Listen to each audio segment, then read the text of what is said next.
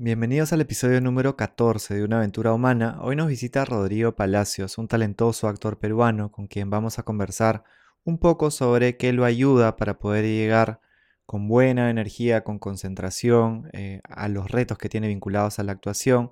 También hablaremos de propósito, cómo lo entiende él.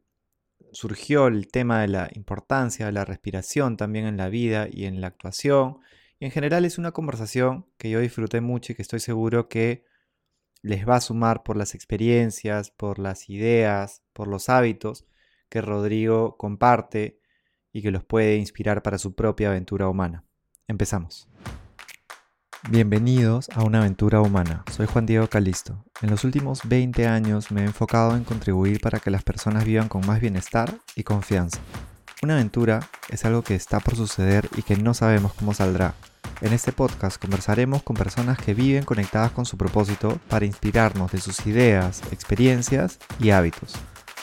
Cada uno de nosotros está en una aventura humana.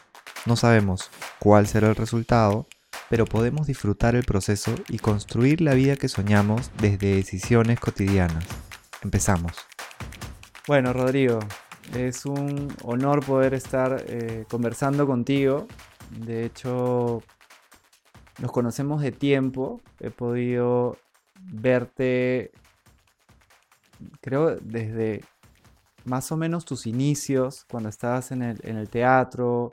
He visto varias obras tuyas. Eh, siempre he admirado tu, tu actuación y también esta humildad que, traes y esta energía también con la que, con la que estás en general en el mundo. Gracias por estar con nosotros y bienvenido. Gracias a ti, Juan Diego, más bien. Es un placer y un honor estar acá. Este, mm, la verdad que me parece monstruo este proyecto.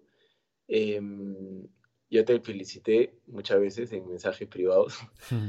Y gracias por la invitación, la verdad, y sobre todo porque creo que recién son pocos entrevistados y para mí es un honor, olvídate.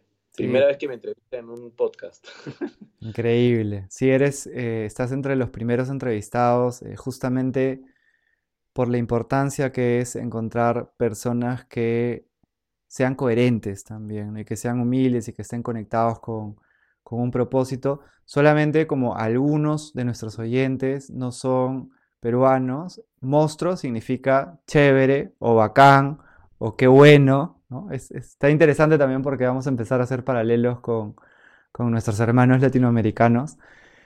Yo te percibo, Rodrigo, como una persona humilde, que trata a todos por igual, con respeto, pies a tierra. ¿Qué crees que ha influido en tu vida para que, aún con la exposición mediática, seas así? Eh, bueno, para empezar, yo creo que felizmente no he tenido tanta exposición mediática, ¿no? Eh, porque, porque he podido elegir este, los proyectos que hacía, porque no, es, o sea, no he hecho ningún, eh, ningún escándalo, ni, ni algo que podría llamar la atención de la prensa, lo que fuera mi trabajo nunca estaba muy expuesto, este, entonces en verdad, felizmente, digo yo, porque es un costo, yo creo que tienes que asumir eh, cuando, cuando decides dedicarte a esto, pero felizmente todavía ese costo no es tan alto, y yo agradezco por eso, pero creo que aunque lo fuese, eh, no debería tener mucho que ver, ¿no? Porque o sea, la mediatez y la fama o la popularidad no tiene por qué afectar tu esencia, ¿no? Como ser humano. Y, yo creo que eso se aprende desde casa y se aprende día a día, ¿no? Y, mm. claro, a mí me han enseñado a ser un bueno, no sé, gracias por lo humilde, creo que decir que eres humilde no es tan humilde tampoco, pero este, sí soy consciente de que, bueno, todos estamos acá en, esta tierra por, alguna razón y, estamos, tenemos la misma condición de, integrantes de la raza humana y, somos hermanos de algún, de tipo. Entonces no tiene por qué haber diferencias ni nadie creerse superior a nadie, ¿no? Em, Y creo que eso me lo han enseñado en la casa, con el ejemplo. Y bueno, y para cualquier cosa, siempre está eh, mi esposa, la familia y tus amigos, tus hermanos, para atarte a los cables a tierra y regresarte, ¿no?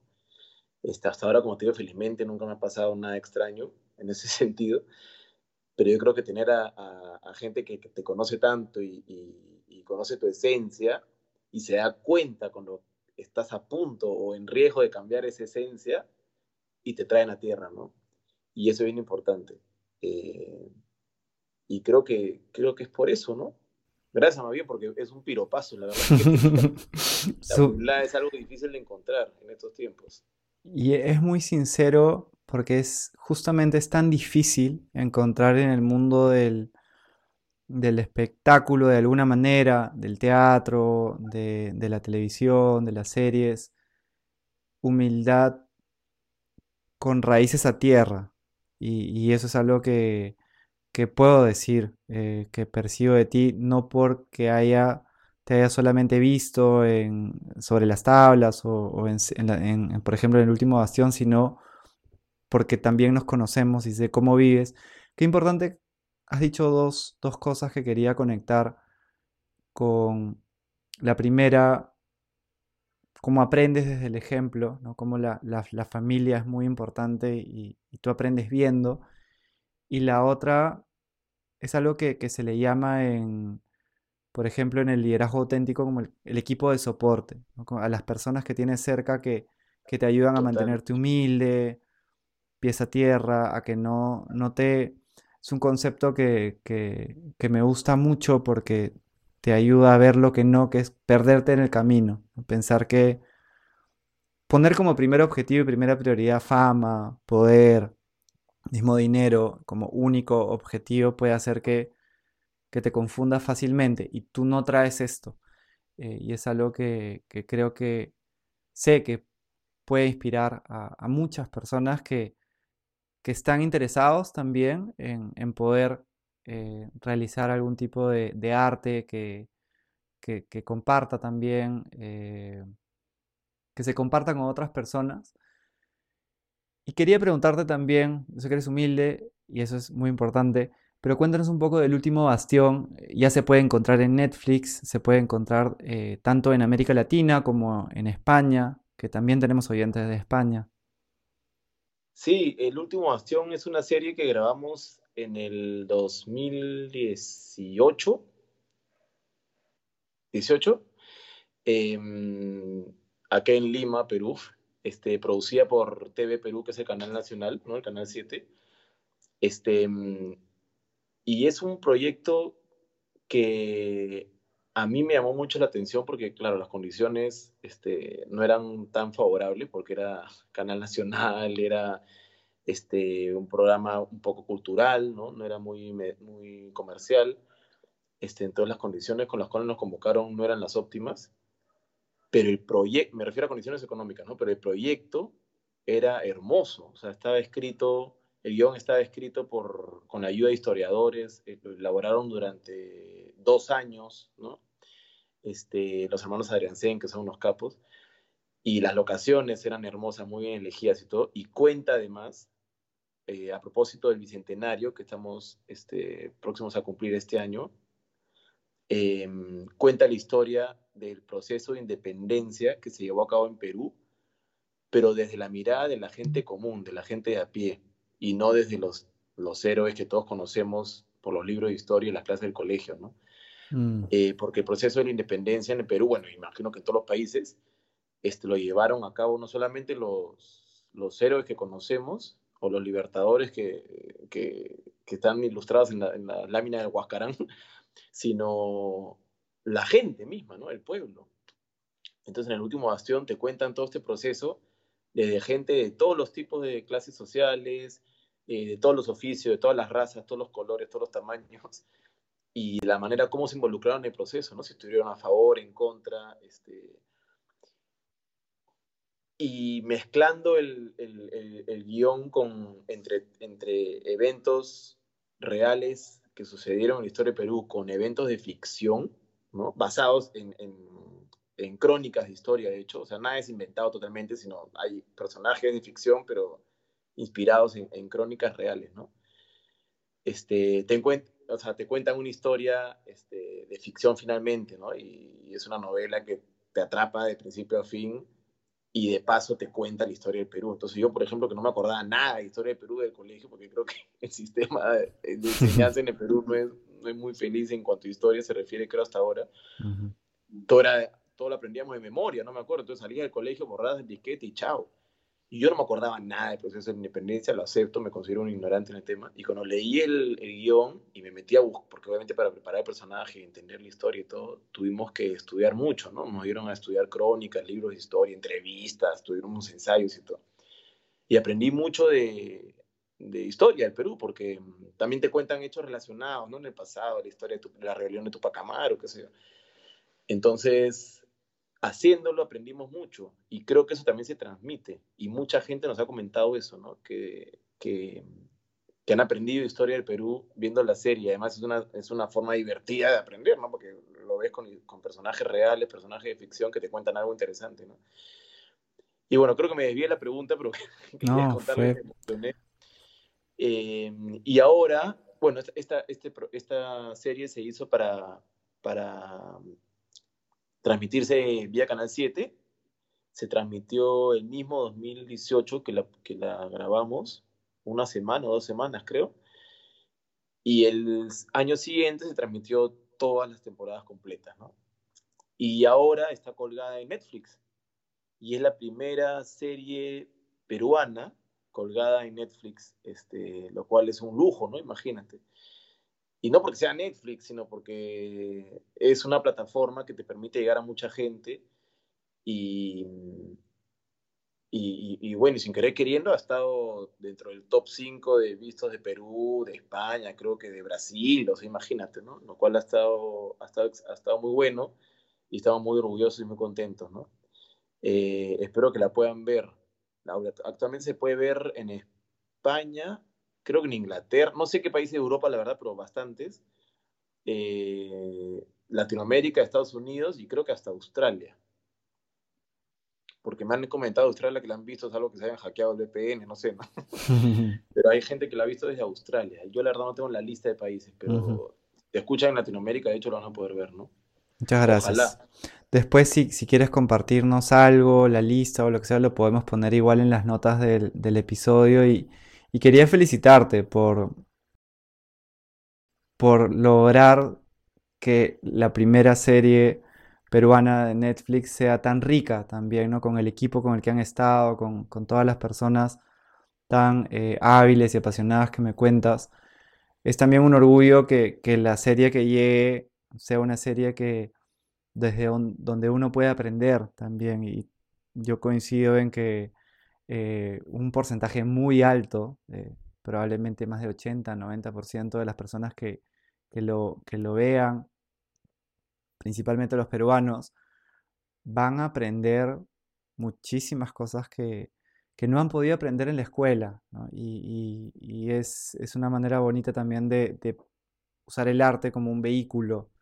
Eh. Sí, y, no solo de aprender de los eventos que ves en la serie, sino lo paja, lo bonito, perdón, ahorita nadie va a entender nada. Lo bonito es que, que como te engancha la serie y te, te, identificas con los personajes y que sé porque al final son historias humanas, ¿no? A todo mundo le, o sea, hay un montón de gente que se identifica con las historias más allá de la época, ¿no? Este, al, al identificarte con la historia, te conectas con la, con la historia del Perú, o sea, mm. entonces mucha gente se involucra y, le despierta el interés, ¿no? Por ejemplo, ahí me han escrito muchas personas diciendo, oye, a raíz de la serie, este, investigué sobre Mariano Melgar, sobre Hipólito Unanue, sobre no sé qué, sobre San Martín, uy, la Rosa Campuzano, ¿qué hizo, papá? Tu personaje no era real, ¿no? Porque averiguado, no sé qué, y les o sea, en verdad, alucinante que puedas despertar ese interés, porque mm, creo que es una forma bien lúdica de despertar ese interés, este cosa que no hacen muchas veces los, los, los, libros de historia o los profesores, ¿no? Este, disculpen los que puedan escucharlo, pero es así, o sea, mi, mi profesor de historia de Perú no, no, me dejaron mucho y creo que si puedes enseñar y transmitir ese interés este, mediante el cine, bueno, la televisión o lo que sea, este, es muy valioso, ¿no? 100%, yo creo que puede inspirar también a, profesores de historia que estén ahorita ¿no? en escuelas públicas, en escuelas privadas, en, diferentes espacios. a ver. A que lo, claro, que lo manden a ver, que lo vean juntos. Quería preguntarte, de alguna manera ya hemos estado eh, entrando a ese tema, ¿qué es para ti el propósito y cómo lo, lo vives, el propósito de vida? Uy, no sé. O sea, ¿qué tipo de definición? No lo, o sea, no lo sabría definir, ¿no? Pero para mí el propósito de vida es eh, la misión, ¿no? Que vienes a cumplir este, en este plano. Y, y creo que, a diferencia de mucha gente que te puede decir, oye, mi propósito es este, o me tracé este propósito, yo no sé si tengo un propósito claro ahorita o tengo muchos, ¿no? y, y, y, si es que van evolucionando, ¿no? De hecho, uno de mis propósitos que sí tengo bien claro es estar en paz y poder trascender, ¿no? Y trascender, o sea, puede ser a un montón de niveles, ¿no? Se podría trascender a nivel profesional, ¿no? La actuación, o a nivel, este, o como abogado, ¿no? Porque también este, soy abogado, em, pero sobre todo trascender en personas, ¿no? Em, con mis hijas, con mi esposa, con mis amigos, a gente cercana y con otra gente también, ¿no? Este, por ejemplo, la otra vez me escribió, hace tiempo me fui a grabar una película con un actor bien joven que no conocía y nos hicimos patazas en el proceso, ¿no? Pero era bien joven, era, él hacía de mi hijo, de hecho, en la película. Ya me llama para papel de papá, imagínate. y, y en el proceso, porque era un mes afuera en el exterior grabando, nos hicimos muy amigos y, y yo lo veía pues empezando, ¿no? En la actuación, me hacía preguntas, yo sin querer queriendo le contestaba, le daba consejos, ¿no? Este, nos peleamos también a muerte, olvídate. Y se empezó una convivencia bien, bien interesante y hasta el día de hoy somos muy amigos. Em, y yo siempre le dije, porque me decía, quiero irme a estudiar afuera, quiero irme estudiar teatro, quiero irme a estudiar cine, no sé qué. Y le decía, mira, antes que nada, por favor, estudia una carrera, le dije, no importa lo que sea, jardinería, decoración, ingeniería, este, contabilidad, lo que sea, le digo, estudia algo que importa porque te va a abrir puertas, te va a dar un mundo, te va a dar experiencia y además, considerando que estamos en el Perú y que dedicarte a la actuación es algo muy difícil y sostenerte eso es prácticamente imposible a veces, este, te va a dar un ancla eh, de sostenibilidad económica también importante, ¿no? Y eso te da paz, te da tranquilidad y te permite hacer otras cosas, te permite elegir proyectos y te permite vivir tu, tu vida de una manera más plena y sobre todo desarrollar de mejor en actuación también, ¿no? Y te da más herramientas, porque cualquier cosa que puedas hacer, ¿no? Este, mientras más herramientas te dé, mejor es. Y bueno, le venía diciendo estas cosas, esto, esto, estas cosas, estos consejos este, durante el viaje y después nos, una vez nos hemos reunido, qué sé yo. Y después de tiempo que no hablaba con él, el otro día me llama y me dice, Chino, este, te llamo para contarte que acabo de graduarme de mi carrera de exportación, algo así.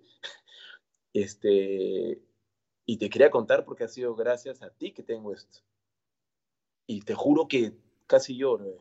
No sé cómo me emocioné porque no me he dado cuenta, ¿no?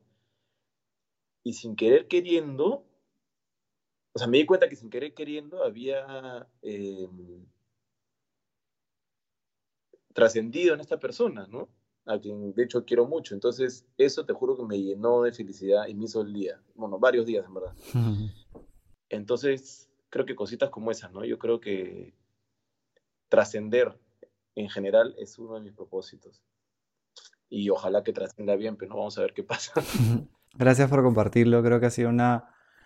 Yo, coincido totalmente contigo en que el propósito son como varios mini propósitos juntos y que, claro, más que encontrar una definición es como cada uno lo vive. Y, lo que tú has hablado de trascender es, es, creo, la esencia, justamente de, eh, de cómo a través de lo que te gusta puedes contribuir de alguna manera y, sembrar como una semilla en, otras personas, estoy seguro que también va a inspirar a muchas personas que, muchos jóvenes que, o, de repente no tan jóvenes, que quieren entrar a un mundo como el de la actuación o similar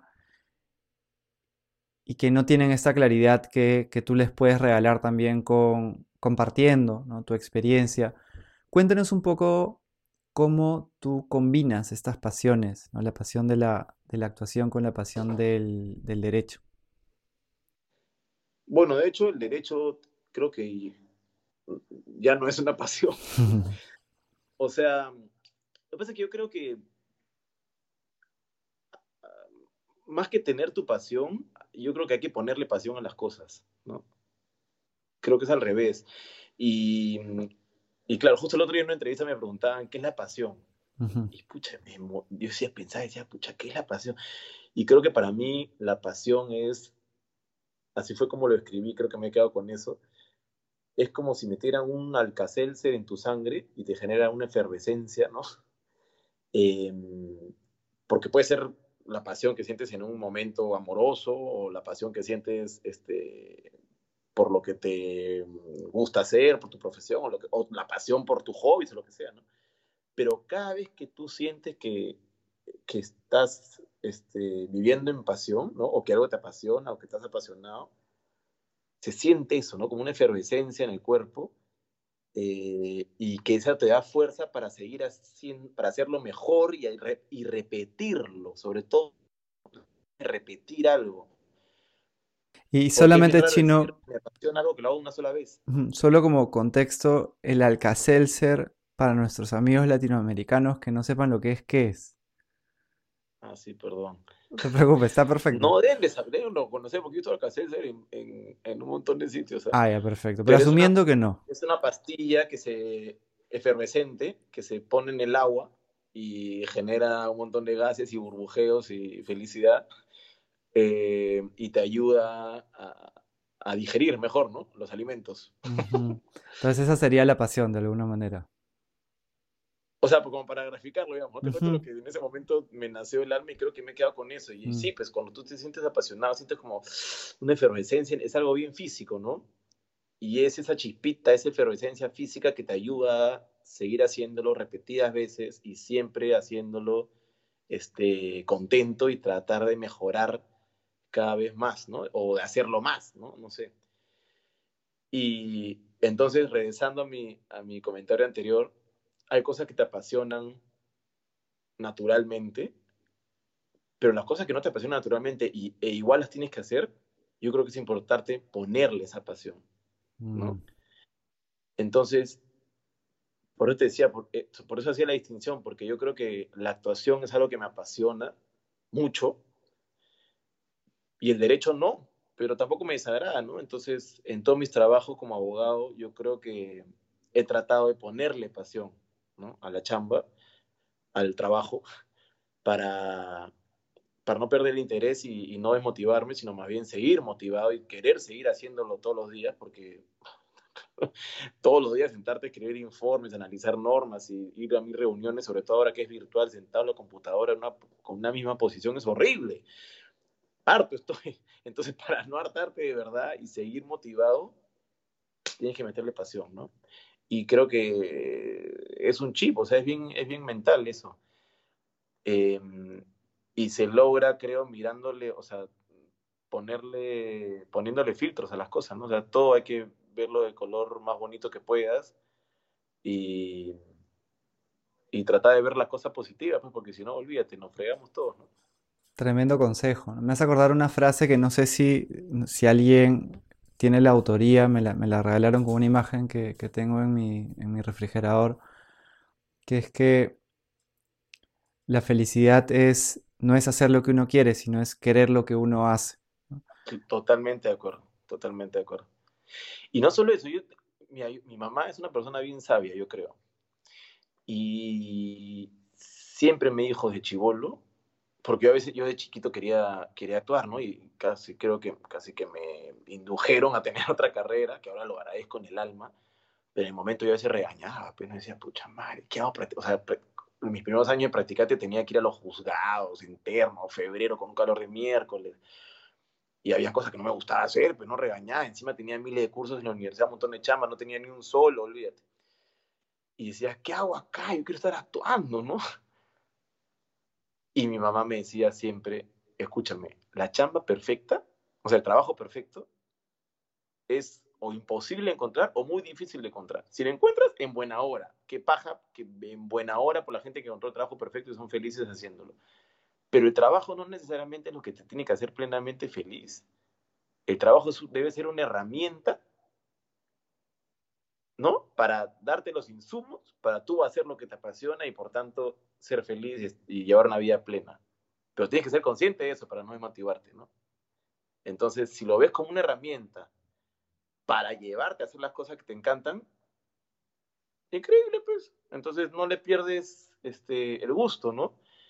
Eh, y, lo digo porque lo veo con amigos también, por ejemplo, ¿no? Que tienen sus trabajos que no les encantan, pero le permiten ganar su plata para, no sé, pues, dedicarse a hacer este bicicleta en el morro todos los días, que cada bicicleta cuesta 3 mil dólares, no sé.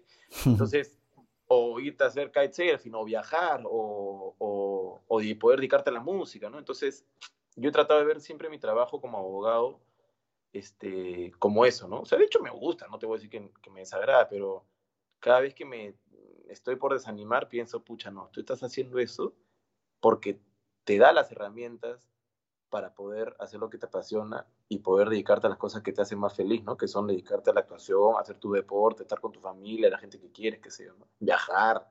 Mm. Porque sí, pues me da tranquilidad, me da paz, ¿no? Este, y además me da mucho conocimiento y mucha experiencia. Y eso me, yo creo que eso también sirve para la preparación de personajes y para contar historias, ¿no? Construye sobre eso. Quería combinar algo que dijiste antes con algo que se me ocurría, también que una, frase que se me vino, como tú poniéndole intención y queriendo lo que haces, pues eh, trascender también a través de otras personas, que es lo que tú has hecho. El ejemplo que nos cuentas con, el actor más joven, conversando con él, lo ayudaste muchísimo y, fue una manera de trascender que está conectado también a, bueno, con la actuación quizá es, es, quizá es más fácil, yo no sé, de repente hay días que te provoca más que menos, pero con algo como, como estos trabajos que tienen muchas personas que no necesariamente son, fueron su sueño de niños, pero si le ponen actitud y le ponen eh, intención a, bueno, vamos a eh, encontrarle la mejor óptica, eso puede, puede afectar mucho porque se me venía esta frase de que el sufrimiento humano, eh, bueno, esto viene un poco del, budismo, ¿no? Que es, la diferencia entre tus expectativas y la realidad, ¿no? Y cómo, si tus expectativas son, mira, voy a ponerle toda la intención y toda la energía para disfrutar de este trabajo y, hacerlo lo mejor que, yo pueda y, en las oportunidades que tenga con mi equipo, con otras personas, trascender, el impacto puede ser grandísimo. ¿no? Tenía, bueno, tengo, tengo muchas curiosidades para, preguntarte. Dentro del mundo de la...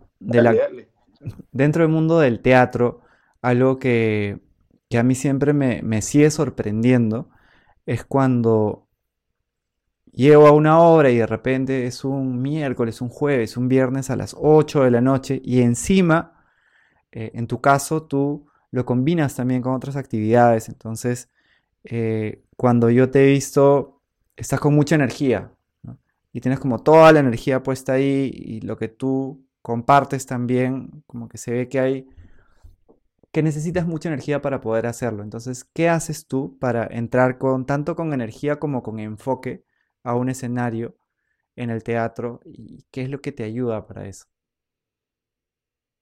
Uf, claro, ¿qué tal pregunta? Este, mm, bueno, sí, pues es bien importante el calentamiento y la concentración, ¿no? Porque mm, cuando tú llegas al teatro, llegas con una mochila, ¿no? durante el día, durante el día anterior, durante los meses anteriores, este, y esa carga que traes, eh, puede afectar al, al, personaje, puede afectar el performance de manera positiva o de manera negativa. Tú tienes que ver cómo manejarlo, ¿no? Eh, y te tienes que motivar, incentivar, porque no, o sea, como tú dices, ¿no?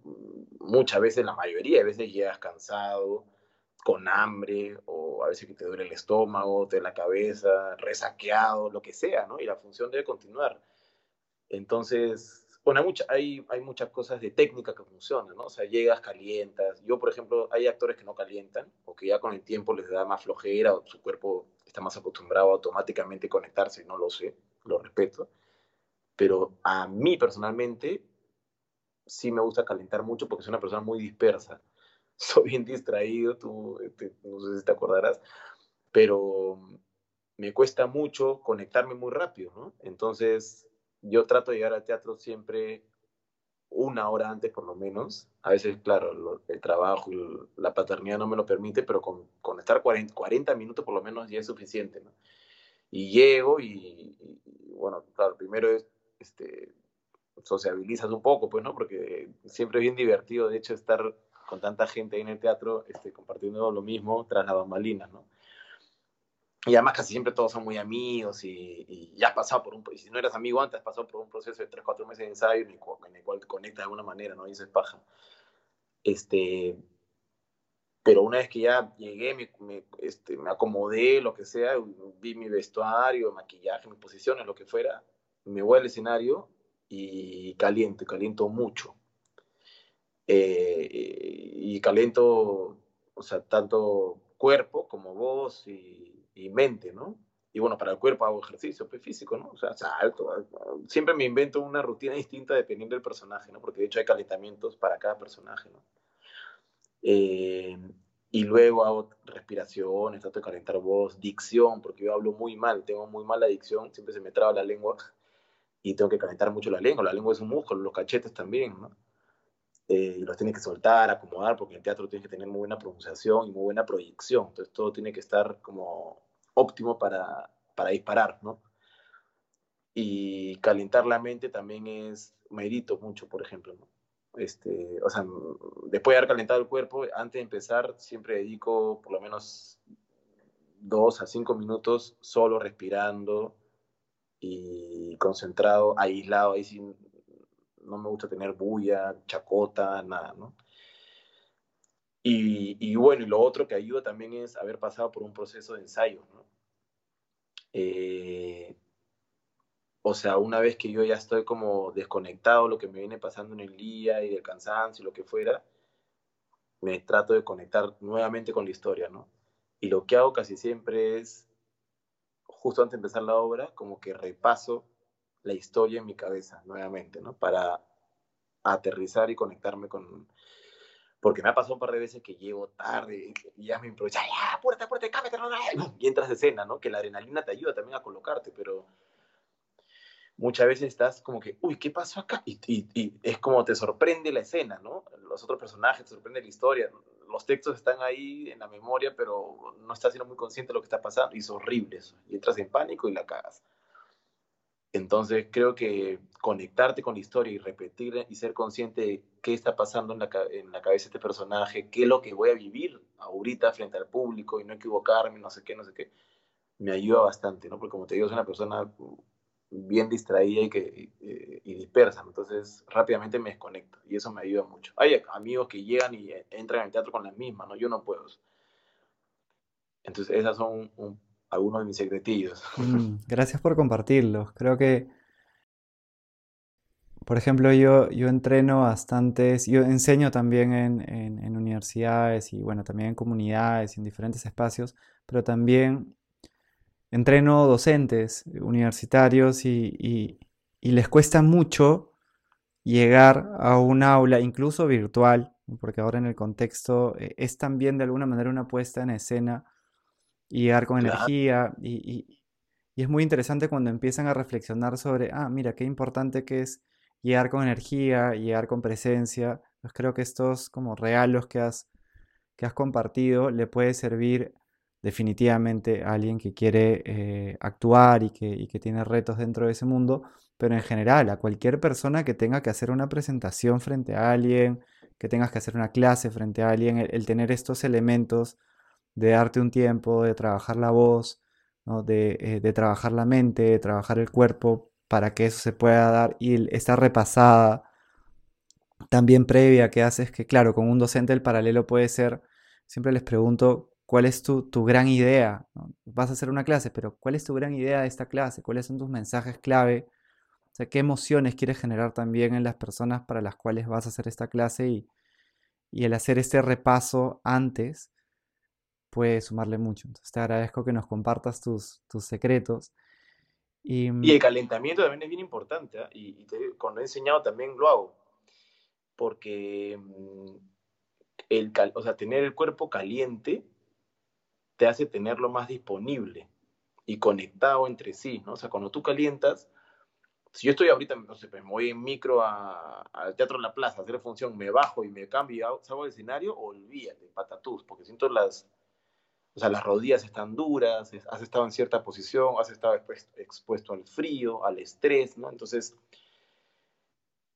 todas las membranas de tu cuerpo y, tus emociones están cerraditas o dispuestas en otro sentido, ¿no? Y el calentamiento te ayuda como a generar esa integridad, ¿no? Este, y estar más expuesto a tus emociones, sobre todo. Entonces, cuando, cuando personificas a, o sea, cuando cuentas una historia este, en, el pellejo de un personaje, sirve mucho estar con las emociones a flor de piel para que sea más sincero, ¿no? Si no, pareces un robot repitiendo un texto, pues no, y eso es horrible. Importantísimo. ¿Y cómo trabajas tus emociones cuando, ¿no? Eh, algunas, por ejemplo, de las, de las obras que, en las que te vi actuar, traían emociones intensas. ¿Cómo haces para después de la hora, cuando ya has vivido todas esas emociones, llegar a tu, a tu casa limpio, ¿no? Emocionalmente. Esa también es muy buena pregunta, este, porque te la hacen, o sea, me la han hecho varias veces y sobre todo los alumnos, alucina, porque creo que es algo que les preocupa a los actores jóvenes. Y bueno, primero que nada, yo creo que no hay que tenerle miedo a eso ese, ese mito de, oye, te llevas el personaje contigo y te afecta, no tiene por qué, ¿no? Depende de ti. Em, pero yo creo que más que el hecho de que el personaje te afecte, sí te afecta la forma como tú estuviste dispuesto al momento en contar la historia, ¿no? Eh, porque somos, o sea, somos humanos, ¿no? Entonces, em, tienes que saber desconectar eso y que no te afecte en tu vida diaria, ¿no? O sea, si haces un personaje recontra machista, agresivo, que grita todo el rato durante toda la obra y tú has estado ensayando, ponte, puedes ir a tu casa y estar más irritado, pues, porque tu cuerpo ha respondido a eso, ¿no? Entonces tienes que saber este, desconectar con eso. Y de hecho hay técnicas este, como objetivas que te ayudan a, a, a manejarlo. Yo aún vez hablé con una psiquiatra sobre eso o sea, tuve una reunión con una psiquiatra por otro tema, pero estaba construyendo un personaje.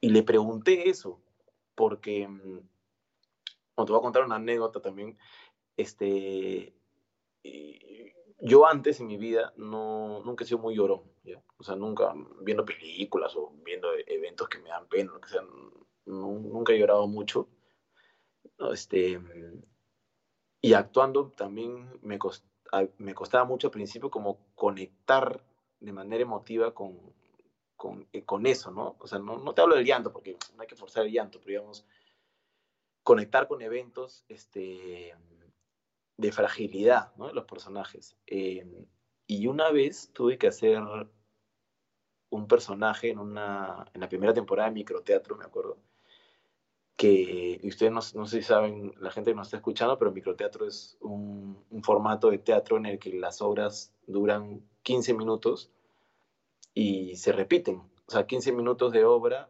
descansas 10 minutos, luego 15 minutos de obra y así hasta 5 veces, ¿no? Y en esa primera temporada, como era un proyecto piloto, la repetíamos 7, 8 veces, a veces dependiendo del, público, y efectivamente fue mucha gente, entonces a veces repetíamos la obra 7, 8 veces. Y en la obra que yo hacía con Grapa, que es una extraordinaria actriz, tuve el, lujo y el honor de, de, ser su hijo varias veces, este, en 15 minutos yo pasaba por un montón de emociones. De hecho, la obra empezaba de una manera muy graciosa, con energía a tope. La gente se carcajeaba. Y que para esto, además, en formato de microteatro, este, la obra se presenta en un espacio muy chiquito, ¿no? O sea, este, preferiblemente en un espacio de 15 metros cuadrados para que eso, todo sea coherente. Y, son, en teoría, 15 personas, ¿no? Todo es 15, ¿no? Pero bueno, en, en, en general, son espacios chiquitos donde la gente está muy cercana al, actor.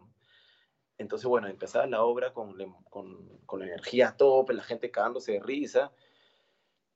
Y en, 15, en menos de 15 minutos mi personaje terminaba hecho mierda en, en la cama llorando a mares, ¿no? Claro, eso, eso, lo, eso lo trabajé yo, ¿no? Podría no haber llorado, lo que fuera, pero en los ensayos me llevó por ese camino y terminamos haciéndolo así y funcionaba, ¿no? Pero repetir eso solo en 15 minutos, descansar 10, repetirlo 9 en 15 y hacerlo entre 5 a 8 veces en la noche, te deja bien sensible. Pues no, a ver, andate a llorar a tu cuarto durante 3 horas, te deja hecho mierda. Claro, increíble. Y, y bueno, pasaron las semanas, 2, 3, 4, creo que duró mes y medio, no me acuerdo. Y en la mitad de temporada, yo te juro que veía un comercial de pañales y lloraba. Era alucinante. Y le dije a mi flaca, oye, creo que ahora te entiendo, siento como, siento como cuando tú me dices estoy con la regla, me siento igualito. Me sentía demasiado sensible. Y, y al final dije, oye, qué paja, ¿no? Qué paja haber abierto esa capa este, en mí, tanto como persona como actor, porque al final tú vas, somos como cebollitas, pues no vas pelando capas y mientras más tú seas, mejor, ¿no? Mejor para el actor también. Entonces sentí que era más yo, que me, había, me estaba volviendo una persona más sensible, que estaba conociendo más mi cuerpo, el control de mis emociones, qué sé yo, pero también estaba un poco asustado de, oye, ¿por qué de pronto soy una persona tan sensible? Y era porque el ejercicio este de sensibilizarme con la historia, con el público, tantas veces al día, además con energía, la gente ahí tan cerca, ¿no? Me estaba afectando. Y, y bueno, comencé comencé a inventar este, mantras y ejercicios míos de, caminando del, del, teatro a mi casa para que no me afectara, ¿no? Y después de años, cuando hablé con esta psiquiatra, le pregunté y me dijo, que habían técnicas para desconectar este, con el lado emotivo, ¿no? Fácilmente. Y desde ahora en adelante las aplico. Una de ellas es, por ejemplo, porque tiene que ver mucho con, con soltar energía también, ¿no? Con, con, desconectar del espacio en el que estás, porque los actores somos como esponjitas de energía, ¿no? Que eso también a veces es preocupante. O sea, tú estás en el teatro y sales de función y te llevas, chaque, la energía del público, si alguien te odió, te fregaste. O sea, te, afecte, te impacta mucho la energía, entonces depende de ti cómo lo manejes, ¿no? Pero yo creo que físicamente hay un impacto, hay que reconocerlo y hay que aprender a soltarlo, ¿no? Y estas técnicas ayudan a soltarlo. Eh, una de ellas es, por ejemplo, lavarte las manos, ¿no?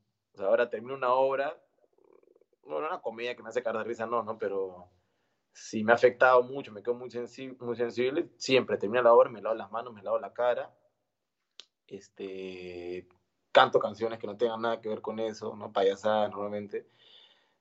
Hago varias pisadas al piso, tomo mucho líquido, yo a mi casa y me baño, eso es básico. Eh, y respiraciones, ¿no? Entonces, hay técnicas que a mí me funcionan, pero igual depende mucho de cada uno, ¿no? Gracias por compartirlas, estoy seguro que van a servir mucho.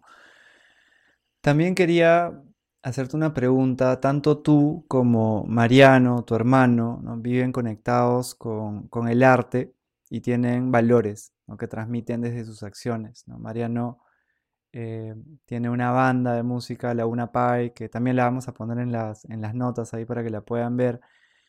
Mi curiosidad iba sobre qué crees que han tenido en casa que los ha ayudado a tanto a estar conectados con el arte como a tener, valores que les permitan vivir con coherencia ese camino? Bueno, yo creo que la crianza, ¿no? Em, muchas gracias por lo de coherente, nuevamente es otro piropazo. Este, em, yo creo que la crianza es básica, ¿no? Y, y, no solo la crianza consciente, sino la crianza con el ejemplo, ¿no? Como hablamos hace un rato, uno aprende con el ejemplo.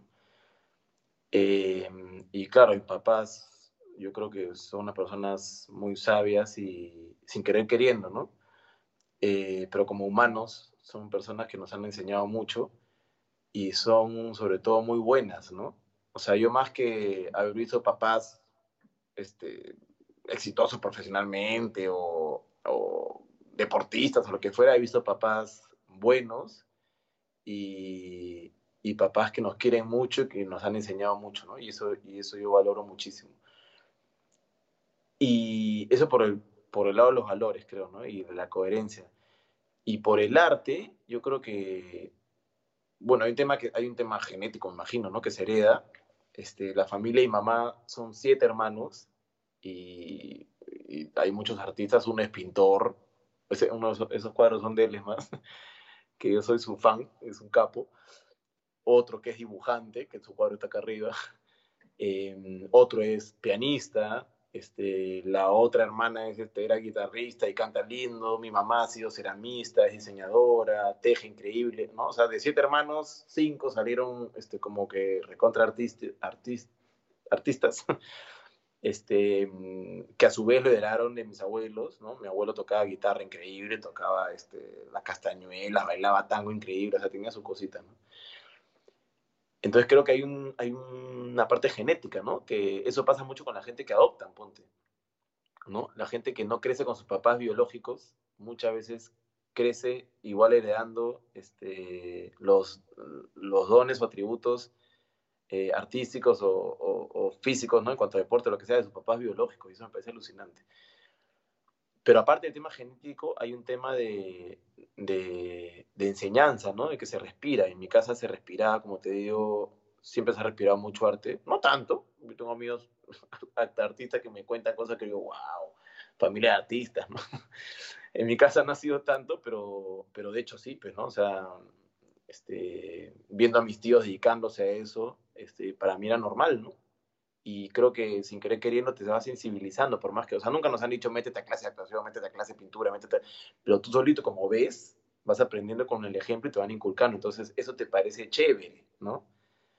Y, y creo que siempre ha habido eso en mi casa, ¿no? Como que en vez de aspirar a ser este como súper exitosos y tener un montón de plata y el carro emitido en la casa de playa, no sé qué, siempre hemos como aspirado, uy, yo quiero tocar ese instrumento, yo quisiera actuar así, yo ¿no? Este, porque es lo que ves. Y, creo que ahí ha salido bastante, ¿no? Mm.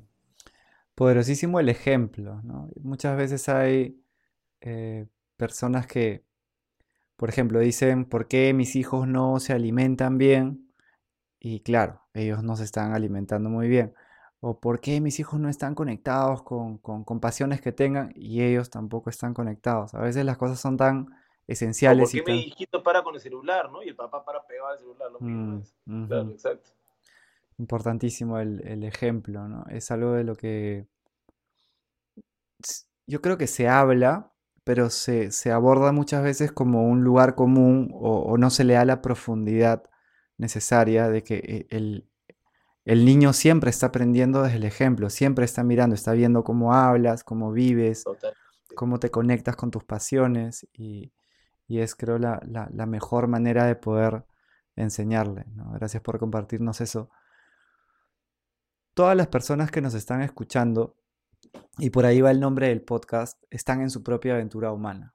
Tú nos has compartido eh, parte de tu aventura, ¿no? de, de estas ideas, experiencias, hábitos que tienen. Y ellos están en su propio viaje, cada uno está en su propio viaje, todos los días tenemos que tomar decisiones, tenemos que eh, ir construyendo desde decisiones lo más conscientes posibles la vida que queremos, ¿no? la vida que soñamos. ¿Qué consejo le darías a todas estas personas que te están escuchando, que están en su propia aventura humana y que quieren construir la vida, que es, la vida de sus sueños? Bueno, primero que nada, tienen que ser sinceros consigo mismos y ver cuáles son esos sueños, ¿no? Y cuáles son esas pasiones. Y si no las encuentran, como decía hace un rato, tratar de ponerle pasión a la vida, ¿no? O sea, más que este, vivir la vida con pasión, creo que, o sea, vivir tus pasiones, perdón, eh, hay que ponerle pasión a la vida, ¿no? Y eso hace que vivas una vida apasionada y, y y, y, y, feliz, ¿no? Porque la pasión te viene felicidad. Y, una vez que sepas cuáles son tus sueños y cuáles son tus pasiones y cuáles son tus objetivos de vida, este, creo que siendo honestos con nosotros mismos, este, solitos vamos a, ser coherentes, ¿no? Em,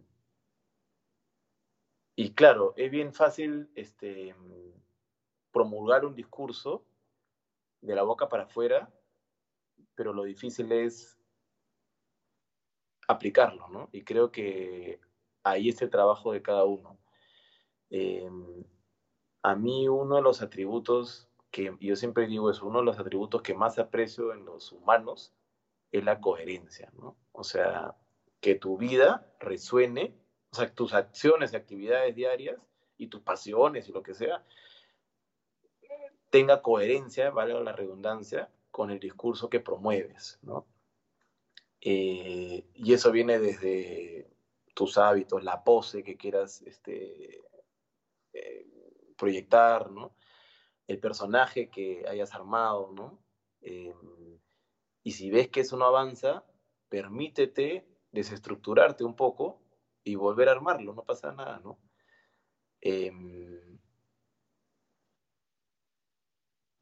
Y sobre todo, este, permitirse detenerse, ¿no? De vez en cuando, respirar, porque siempre nosotros, o sea, el cuerpo es sabio, uno sabe cuando no está contento con lo que está haciendo, ¿no? Eh, siempre hay algo que nos resuena, que nos hace sentir incómodos, o sea, tanto físicamente como acá, ¿no? En la cabeza. Y cuando sientas eso, es bueno sentarte un ratito, respirar, ¿no? Y, y tratar de entenderte, ¿no? Eh, no tengo que te vayas a hacer terapia necesariamente, pero eh, es importante conocerse uno mismo, ¿no? Mirar para adentro para saber de qué estamos hechos y sin querer queriendo, si eres sincero, eso lo vas a poder proyectar, ¿no? Y eso creo que te hace vivir una vida coherente. No sé si los enredé mucho, pero es una palabra que me ha salido del corazón. No, no, no, no nos enredaste. Me parece que, que hay mucha, mucha sabiduría de vida en lo que nos has compartido. Eh, me, llama mucho la atención la importancia también de la, de la respiración, de la respiración para conectar con, uno mismo, con la coherencia, eh, parar un poco la máquina ¿no? y, permitirse el, mira, voy a, voy, a, voy a ver un poco cómo están las cosas, de repente me emocioné demasiado con esto, de repente quiero cuestionar esto otro, ser como empático con uno mismo. Muchas veces hablamos de la empatía hacia afuera y nos olvidamos de lo importante que es eh, ser empáticos hacia nosotros. Me ha encantado tu, tu mensaje, creo que va a poder eh, ayudar a muchas personas que están justamente, eh, a veces pueden estar muy acelerados y este, esta, esta posibilidad de poder parar un poco y de ponerle pasión a la vida los va a ayudar muchísimo. Bueno, y yo sé, disculpa que te interrumpa, por yo sé que el hecho de, o sea, el consejo de respira suena un poco trillado ya a estas alturas, porque ahora todo el mundo te dice, no, medita, respira, hay hasta un app para dar calma, para dormir mejor, qué sé yo. Pero te digo una cosa, sí, en verdad, te digo de todo corazón, sí funciona. Mm. Em, porque, para empezar, o sea, estás llevando oxígeno al cerebro, ¿no? Y a todos los órganos de tu cuerpo a través de la sangre. Y eso es vida, pues, ¿no? Entonces, y da calma. Eh, te permite, al oxigenar el cerebro, te permite bajar revoluciones, ¿no? Y, poder pensar mejor las cosas, ¿no? yo, nosotros tenemos, bueno, teníamos porque ya falleció, pero este, con Bárbara, mi esposa, teníamos una, una persona este, muy sabia que nos ha acompañado en varios este, eventos de nuestra vida, que era como nuestra gurú, ¿no? Una, una señora con una capa, este, maestra de Hoponopono, y de meditación y de varias cosas, que era inclusive medio evidente, tenía muchos poderes. Y, y una vez que yo estaba, yo también he pasado una época así con angustitas, este, le dije a mi hijo, respira. Y yo decía, pucha, qué pesa, todo el mundo te dice que respires. No, me dijo, no, el estrés es velocidad de pensamiento, me dijo. Y es una frase que se me ha quedado grabada. Y es verdad, pues. Cuando tú estás estresado es porque tu cabeza está mil. Y respirar físicamente, que tú no quieras, hace que tu mente le baje la velocidad a los pensamientos. Entonces, si respiras todos los días, primero 30 segundos, al día siguiente un minuto, al día siguiente dos minutos, sin darte cuenta, te vas a dar cuenta que, sin darte cuenta, te vas a dar cuenta, ¿eh? te vas a dar cuenta que va a haber un momento en que estás respirando solo 5 o 10 minutos y eso, olvídate, es un placer, ¿no? Porque le baja las, revoluciones a los pensamientos, reseteas y de ahí, olvídate, puedes hacer lo que quieras, ¿no? Resueno totalmente con eso. De hecho, creo que sí es que te vas a dar cuenta sin, sin darte cuenta porque justamente estas respiraciones lentas le dicen a tu cerebro de alguna manera que todo está bien, ¿no? Y te ayuda a, ¿no? algo se activa, ¿no? En nuestro sistema nervioso que sin que tú te, lo estés haciendo muy consciente, desde la respiración le estás diciendo a tu cuerpo que todo está de alguna manera bien.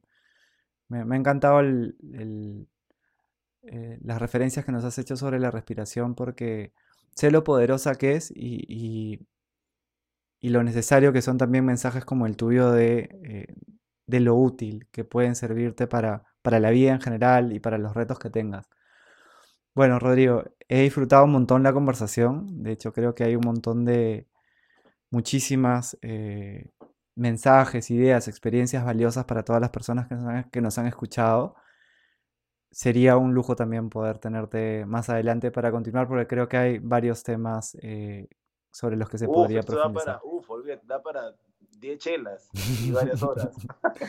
Muchas cervezas. Eh, solamente nota al pie, eh, paja en Perú es chévere, ¿no? distinto a, a, Argentina, no tiene nada que ver con lo que significa allá.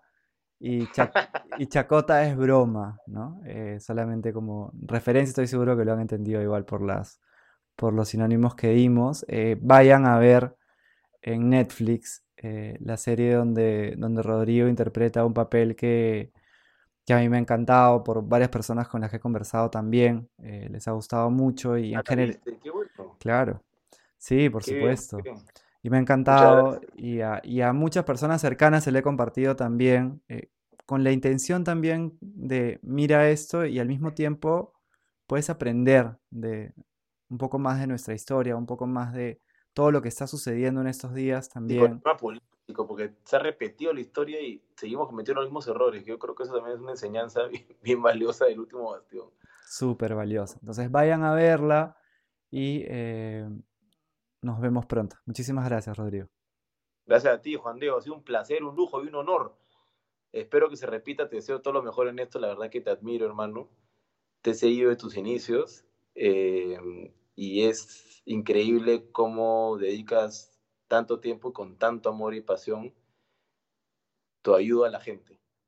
Tanto desde el punto de vista de la labor social hasta con esto, ¿no? Que es como tener un, coaching este, online masivo. qué, lujo. Gracias, hermano. Vale, he disfrutado mucho, te agradezco y ojalá que la gente lo haya disfrutado tanto como nosotros. Estoy seguro que lo, que lo van a disfrutar. De todas maneras se va a repetir y voy a me comprometo también a compartirte los, los mensajes, los comentarios que vayan llegando de las personas que, que nos vayan escuchando. Buenazo, muchas gracias. Un abrazo muy grande. Gracias, cuídate mucho. Abrazo, mi hermano. Chao. Chao, chao. Si te gustó este episodio, compártelo con alguien que creas que le pueda sumar y puedes también etiquetarnos en alguna historia de Instagram o compartir un review en Apple Podcast o unos comentarios en nuestros videos de YouTube para que podamos llegar a más personas. Gracias por escucharnos y nos vemos pronto.